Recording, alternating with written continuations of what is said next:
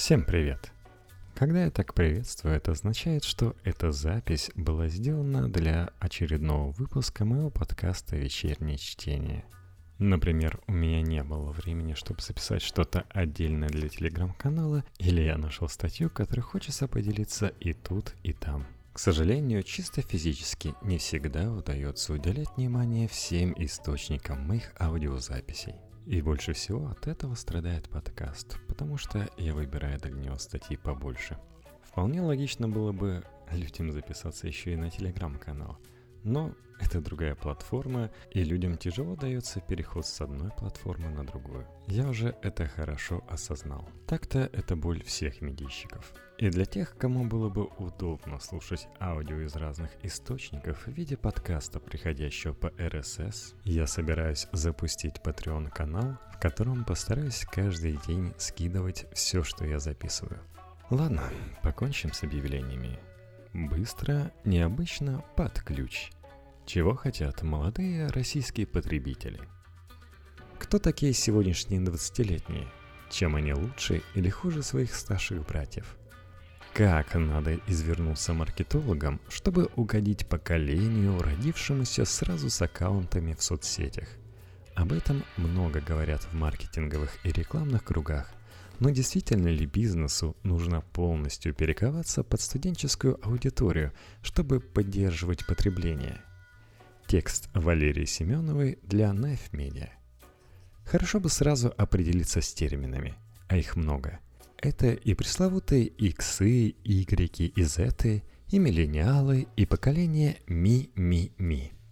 Запутаться тут просто. Тем более, что, по мнению американских ученых, авторов теории поколений Нила Хоува и Уильяма Штрауса, поколения в России и ряде стран Восточной Европы отстают от американских, которые обычно берутся за эталон по умолчанию на 5-10 лет. Та же мысль присутствует в книге Дональда Рейли «Советские бэби-бумеры. Послевоенное поколение рассказывают о себе и о своей стране». Соответственно, наши поколения на 5-10 лет моложе западных. Иксы – это люди, родившиеся в конце 60-х, конце 80-х. Игреки, они же миллениалы, с конца 80-х и до середины 2000-х. А зеты, которыми пугают начинающих маркетологов, еще ходят в школу. Вместе с тем, омоложение покупательской аудитории действительно заметно. Это касается самых разных сфер – Преобладание потребителей в возрасте 25-35 сегодня заметно даже в такой консервативной сфере, как покупка недвижимости. Исследования российских компаний рынка недвижимости показывают, что их аудитория молодеет. Этот процесс особенно заметен в последние 2-3 года. К примеру, по статистике FSK Leader к концу 2017 года основной группой покупателей в их ЖК стали люди 1983-1992 годов рождений. Причем средний возраст снизился даже относительно начала года. Доля покупателей этой возрастной группы составила 45-55% в новостройках компании, за исключением элитного ЖК «Дыхание», где на долю покупателей до 35 лет приходится всего 27% сделок. Вторая по активности группа покупателей – люди 1973-1982 годов рождения. На их долю приходится от 22 до 31% сделок в комфорт-классе. Чего хотят молодые покупатели – в основном, как отмечает Павел Брызгалов, директор по стратегическому развитию ФСК «Лидер», им нравится все то же, что и старшим братьям. Удобная планировка, инфраструктура и транспортная доступность, репутация застройщика. Молодежь отличает разве что интерес к необычным планировочным решениям, вроде 20-метровых кухонь, окон в ванной, второго этажа в квартире – но интерес этот проявляется лишь при условии, что метр такой недвижимости не будет стоить дороже обычной в той же локации. Миллениалы относятся к крупным тратам весьма прагматично. Схожие наблюдения демонстрируют и другие компании российского рынка недвижимости.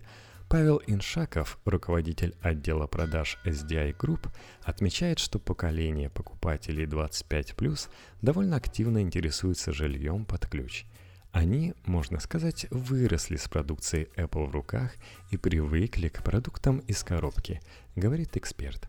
Им нравятся готовые к заселению квартиры с ремонтом, техникой и мебелью. Дэвид Роден, архитектор, владелец архитектурного бюро Дэвид Роден Architects, говорит о том, что 20-30-летние имеют и свои представления об идеальном офисе – это место, где можно не только работать, но и уделять время отдыху и личностному росту.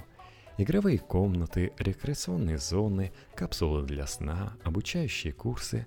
Вот это все, по словам эксперта, теперь важно не только на Западе, но и у нас, несмотря на очередной кризис. Особенно заметно присутствие молодых потребителей в ритейле – как говорит Олеся Дзюба, директор отдела исследований рынка CBRE Россия, уже сейчас главная движущая сила в сегменте – это люди, рожденные в 2000-х. До 50% своих доходов эти люди тратят на еду и развлечения вне дома. Именно поэтому зоны развлечений и общепита в российских ТЦ за последние пять лет выросли минимум вдвое – Покупатели 25-30 лет всего за 5 лет стали ядром нашей целевой аудитории. Заказчик образца 2010 года был классическим клиентом из сектора B2B, зрелым мужчиной, предпринимателем с опытом, точно знающим, что он хочет и что получит в результате. Сегодня его вытесняют ребята из поколения Y, вовлеченные в цифровые технологии и работающие ради прибыли – рассказывает управляющий группой компании «Авира» Алексей Загуменов. Раньше слова «детский игровой лабиринт» означали маленькую комнатку, куда мог войти только маленький ребенок. Сегодня миллениалы сами хотят примерить лабиринт на себя, прыгают на батутах, скатываются с горок в сухие бассейны и обстреливают партнеров по бизнесу поролоновыми шариками из пиратских воздушных пушек – Минимальный размер ячейки лабиринта вырос до 120 сантиметров, чтобы взрослый мог без проблем ходить внутри. Что еще можно сказать про особенности потребительского поведения молодых покупателей? Около 36% нашей аудитории – это люди 1989-1993 годов рождения, и на их предпочтения сильно влияют финансовые возможности – у них больше доля покупок БУ автомобилей, а если это новые авто, то бюджетные модели, рассказывает Вадим Арустамян, основатель сервиса CarMart. Мы проводили опросы относительно владения собственным авто и услугами Uber. Значительная доля этой возрастной группы не готова к покупке и содержанию автомобиля. Им удобнее пользоваться такси – Кроме того, эти покупатели активно приобретают товары и услуги в кредит, отмечает Арустамян.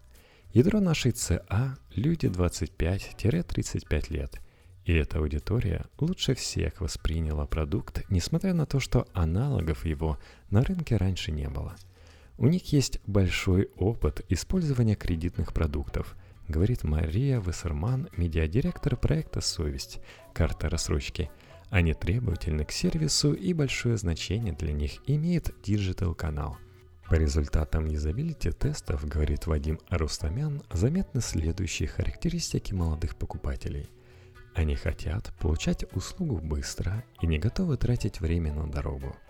Не хотят общаться с консультантами и предпочитают сделать выбор самостоятельно. Не хотят вникать в детали и разбираться, стремятся получить услугу под ключ – не боятся покупать онлайн даже дорогостоящие вещи, драгоценности, премиальный смартфон или автомобиль. Молодые покупатели охотно покупают онлайн, подтверждает Алексей Банников, ГК фотосклад.ру. По нашей покупательской аудитории основные потребители гаджетов – люди 20-30 лет, смартфонов 20-35 лет, а вот дорогие фотоаппараты и камеры покупают люди 30-40 лет – с людьми 20-35 лет можно говорить на понятном для них языке, не вкладывать деньги в офлайн рекламу и ориентироваться на онлайн. Рассылки, соцсети, YouTube, контекстная реклама и тому подобное.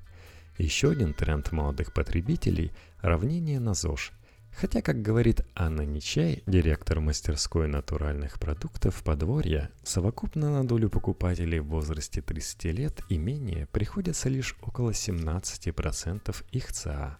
В то же время, как говорит эксперт, можно отметить тот факт, что стремление к обезжиренному молодеет. Люди все раньше начинают задумываться о здоровом питании. Так, кефир 1% и творог 0% жирности у молодежи уверенно опережают традиционный кефир 3,2% и творог 9,5%, говорит Ничай. Мне кажется, главное отличие миллениалов от того же поколения X – нежелание признавать себя взрослыми, резюмирует Алексей Загуменов. Они хотят получать большие зарплаты и дурачиться на работе – привлекать инвесторов прической и сленгом, плакать и считать не получилось хорошим оправданием неудачи. Это просто новые социальные нормы, которые необходимо учитывать. Действительно, некоторые из этих характеристик, согласно теории поколений, свойственны рожденным в период экономического спада и кризиса Y и Z. Но что же будет дальше? Новые потребители будут все раннее и беспомощнее? Ничего подобного.